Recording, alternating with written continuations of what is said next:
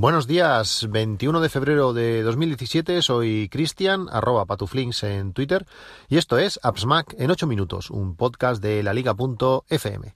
Bueno, hoy yo me voy a la cama, pero vosotros os levantaréis con una actualización de, Overcast. Eh, Overcast llega a su versión número 3, 3.0, eh, con bastantes novedades, bastantes cambios de, eh, de, diseño y con por fin la aplicación para el Apple Watch escrita de forma nativa utilizando Swift y bueno que se mueve bastante mejor de lo que lo hacía hasta ahora, por lo menos en un, en un Apple Watch eh, original, eh, no la nueva versión, este Apple Watch eh, Series 2. Realmente incorpora bastantes cosas interesantes, no sé si os haya pasado a vosotros, cuando intentabais mover un podcast en, en, las listas, cualquier pulsación en el título del, del podcast o del capítulo lo reproducía Ahora no, ahora aparece unas opciones debajo que nos permiten pues eliminar el podcast, reproducirlo, añadirlo.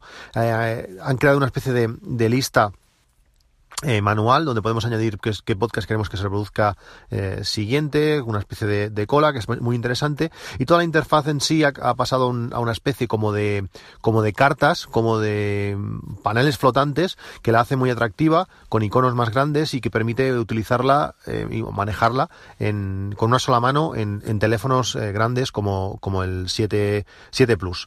está muy bien, os podéis leer el, el artículo si domináis un poquito el inglés, el artículo de, Marco, de Marco Armen, el, desarrollador, donde explica todas estas novedades y realmente, pues bueno, le, hacía falta un, un, meneo a, la aplicación. Ha ganado, ha ganado bastantes cosas en diferentes aspectos y, muy, muy contento, sobre todo pues el Apple Watch que antes arrastraba bastante la aplicación y ahora, ahora mejorado.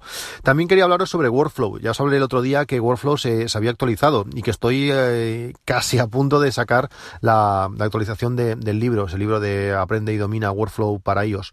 Pero la última beta, eh, la 1.7.1, si no recuerdo mal, introduce otra novedad muy muy muy interesante.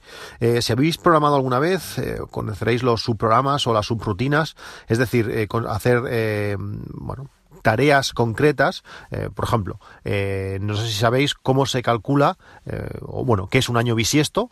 lógicamente es el año que tiene, febrero tiene un día más y pasa cada cuatro años, pero esto tiene una fórmula matemática. tú puedes coger un, año cualquiera y calcular si ese año es, es bisiesto. No simplemente si es divisible por cuatro, sino además es si es, si es, si es, si es divisible por cuatro, pero si no lo es entre 100, pero sí, sí lo es entre 400. Es una fórmula, es uno de los primeros problemas que haces cuando, cuando haces programación, pues es una manera fácil. Tú haces una subrutina, es un pequeño programita que tú le mandas un año y él te, te devuelve diciendo sí o no. Si tú vas a utilizar esto en, en tus workflows, pues tendrías que, hasta ahora tenías que programarlo cada vez. Es decir, cada vez que quieras un año bisiesto, tenías que, que, programarlo. Mientras que ahora puedes crear un workflow que se llame bisiesto, tú a ese workflow le, le, dices el año y él te va a devolver si lo es o no lo es. Y a partir ahí seguir trabajando. Por tanto, puedes tener eh, muchos pequeños programas que hagan cosas complejas. Esto nos va a permitir, pues, que gente que sabe mucho, que cree sus eh, pequeños workflows y que vamos a poder utilizar en nuestros propios workflows sin, sin modificar. Esto al final es, es como, bueno, como las APIs. Tú a una API de, un, de, de iOS o de lo que sea, pues eh, tienes un nombre de función, tienes unas variables que entran, unas variables de salida, tú las puedes llamar, lo que hace dentro a ti te da igual, eh, bueno, si está moviendo memoria, si está haciendo lo que hagas haciendo es igual, y al final te devuelve lo que a ti te interesa. Pues esto lo vamos a poder hacer ahora, ahora con Workflow. Esto es muy, muy interesante. Yo tengo muchas, em, eh, muchas maneras de ordenar eh, objetos o de hacer filtrados, diferentes cosas que hago, y cuando las quiero utilizar en diferentes workflows tengo que volver a programarlo y cuando pasa un tiempo, pues realmente no me acuerdo. A veces se te, ocurren métodos ingeniosos eh, de hacerlo, ya que Workflow pues tiene sus peculiaridades a la hora de guardar variables, a la hora de, mm, tratar diferentes objetos, pues eh, se te ocurre un método ingenioso y la siguiente vez que quieres utilizar un sistema similar, tienes que volver a hacerlo, mientras que ahora ya eh, pues vas a poder llamar a ese pequeño subprograma, tengo un montón pensados para hacer y, utilizarlo de forma, de forma rápida. Eh, otra cosa que me habéis preguntado durante estos días, cuando os hablé de las fotografías panorámicas, Como sabéis, el iPhone permite hacer fotografía panorámica. Simplemente eh, vamos a la opción de panorámica en la cámara de fotos, le damos a, hacer foto y vamos arrastrando. Ya hacemos una panorámica. El problema de, este tipo de panorámicas, aunque el iPhone las hace geniales, es que cuando tú haces una panorámica de este tipo, lo que te vas moviendo eh, como si fuese una esfera, por tanto la panorámica se va haciendo estrecha. Eh, el centro tiene un tamaño, pero a los lados se va haciendo estrecha a la hora de colocarla en un plano. No es muy fácil de explicar, pero sería algo así.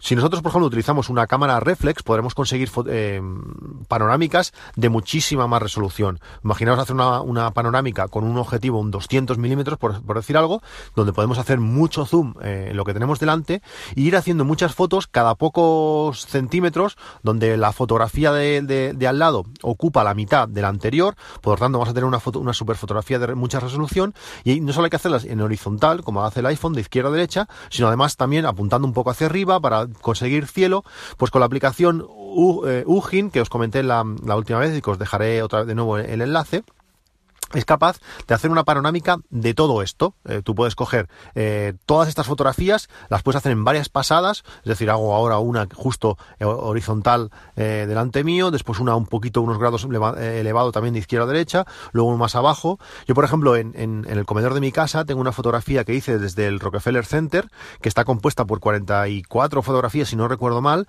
donde, bueno, pues sale enfrente el, Empire State, Empire State Building, y sale desde del río eh, del Este al río Hudson, pues toda, todas esas fotografías, además me esperé hacerlas en la, en la hora azul y es una fotografía muy chula que, bueno, que preside, por decirlo así, el, comedor de mi casa. Con esta aplicación, pues lo que nos va a coger es buscar todas las coincidencias que hay entre fotografías. Lógicamente tenemos que hacer cubrir todos los, todos los tramos, que no nos dejemos un hueco en, en medio, que no es, no es difícil dejárselo. Eh, yo hice muchísimas fotos que seguramente no eran todas las necesarias, repetí alguna o, o, copié varias partes similares, pero más vale eso, pasarse, sobre todo eh, a veces te crees que, que, tienes toda, todo lo que tienes enfrente y lo que tienes un poco arriba, te dejas un poquito de cielo más arriba y luego a la hora de, de hacer la horizontal eh, o hacer la panorámica en sí, recortar, te notas que te falta un poco, un poco de, cielo.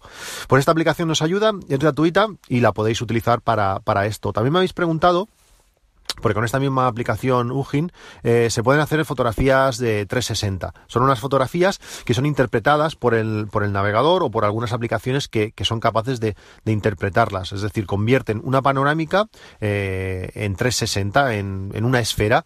Eh, la gracia de estas panorámicas es que acaban y empiezan, es decir, podemos, damos toda la vuelta cuando hacemos la panorámica, no solamente hacemos lo que tenemos delante nuestro, y la aplicación tiene que, interpretarlas, dejarlas, quitarlas de, de la forma plana que tienen a, darle, como digo, esta forma de, esfera. Para que esto quede, quede bien, bueno, podemos hacerlo de diferentes maneras. Si lo que estamos fotografiando, por ejemplo, son edificios, imaginaos que vais a Wall Street, eh, si habéis estado allí en, el sur de Manhattan, pues eh, miras hacia arriba y ves edificios por todos lados, pues puedes hacer, una fotografía 360 desde el suelo, pero lo normal es hacerla pues con un dron. Eh, con el Mavic, por ejemplo, para esto es perfecto. Lo levantas 20 metros del suelo y hay aplicaciones, tiene aplicaciones utilizan la, API de, de, de DJI como Autopilot o, o aplicaciones que, recomiendo muchísimo, no son nada baratas, pero, pero si tenéis un, un dron eh, son más que, más que interesantes, pues estas aplicaciones permiten hacer de forma automática una, una, fotografía 360, tú le dices, pues, ¿cuántas fotos quieres? Pues no sé, le dices, bueno, las necesarias para cubrir una, una esfera, pues él simplemente se levanta y empieza, él calcula los grados que se tiene que mover y va rodando, va rodando, primero haces la, hace las más arriba que puede, ya que si levanta mucho, mucho la cámara se verían las, las hélices, pues levanta eh, la cámara lo máximo que puede y la va bajando, la bajando hasta, hasta que hace una fotografía de, del suelo. Luego con Hugin hace la composición 360 y conseguimos pues eh, ver una, una panorámica eh, bueno parece que estemos flotando en, en, mitad de ese paisaje y es algo más que más que más que chulo estas son las tres cosas que quería que quería comentaros hoy overcast workflow y, y fotografía panorámica con Hugin. Eh, seguid enviándome vuestros correos, estoy encantadísimo de, responderos a vuestras preguntas y, nada más. Nos vemos en un siguiente, en un próximo capítulo de, de AppsMac en, en 8 minutos. Un saludo y hasta luego.